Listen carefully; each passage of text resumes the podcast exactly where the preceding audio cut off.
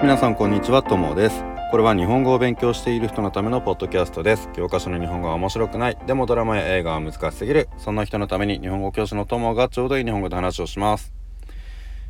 はいじゃあえっ、ー、と JLPT の N2 の問題最後やりましょうか。えー、この話を聞く前に JLPT 公式問題集の N2 の問題解いてそして問題見ながら聞いてください。はい今日はね読解の最後です。えっ、ー、とね、この読解の最後は、結構ね、簡単な問題がね、多いです。簡単っていうかね、あの、わかんない言葉とかが多くても大丈夫な問題です。このね、最後の問題って、情報検索って言われるタイプの読解の問題で、これはね、あの、細かいところまで全部最初から最後まで読むっていうタイプの問題ではないんですよ。情報検索つまり情報を探す問題なんです。だからこれはね読むっていうよりも本当に探すあのじっくり読む必要がない問題です。えーとじゃあね実際にどうやって見ていくのかっていうと問題14の1つ目74番ですね。えーとまずこの問題ではね条件をよく見てください。えーとこの人は海外に行くんですね。で荷物が10箱以上あるからこれを安い料金で送りたいけどすぐに使うものもあるから高くてもいいからそれは早く送りたい。他のやつはできるだけ安く送りたい、えー、こういう条件ですね。そうするとまずはね、えーと、比べなきゃいけないのがプラン1と4ですね。えっ、ー、と選択肢の1と2がプラン13と4がプラン4となってます。じゃあプラン1と4の違いは何かっていうと,、えーとまずはね1の方を見ると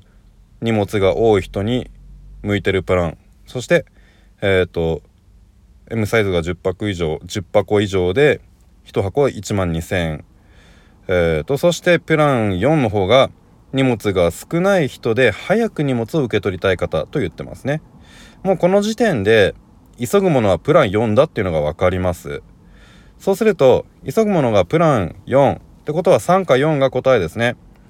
えっ、ー、と、じゃあ、急ぐもの以外、プラン2か3です。プラン2と3の違いは何かっていうと、プラン2は荷物が少ない方、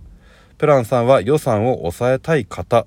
と書いてあるので、はい、予算を抑えたい方はどっちかというと、えっ、ー、と、プラン3ですから、安く済ませたい人はプラン3。なので答えは、急ぐものが4、そして他のやつが3ですね。えっ、ー、と、その次75番の問題見てください。えっ、ー、と、今度はね、1人だけじゃなくて家族で引っ越しをするんだけど、日本語で対応してもらえるっていうのがポイントですね。えっ、ー、と、それを見ていけばいいんですが、じゃあまずはね、A と B を比較するんですが、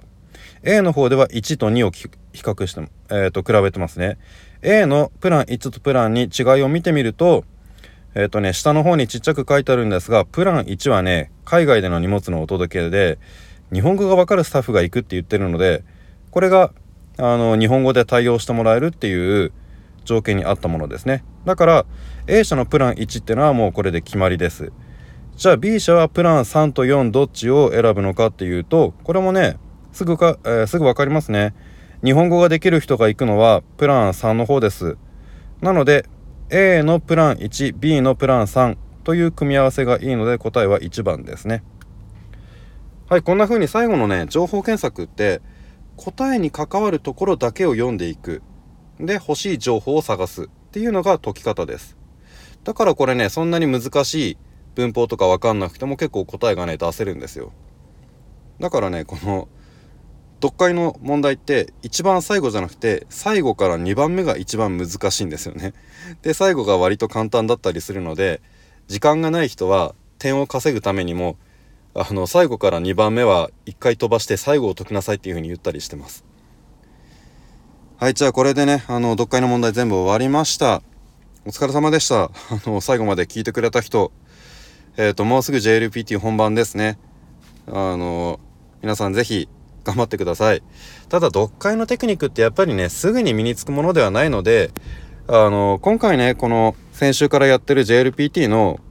あの答えの解説を聞いたからといって読解がすぐ上手になるわけではありません。ね、申し訳ないけどね。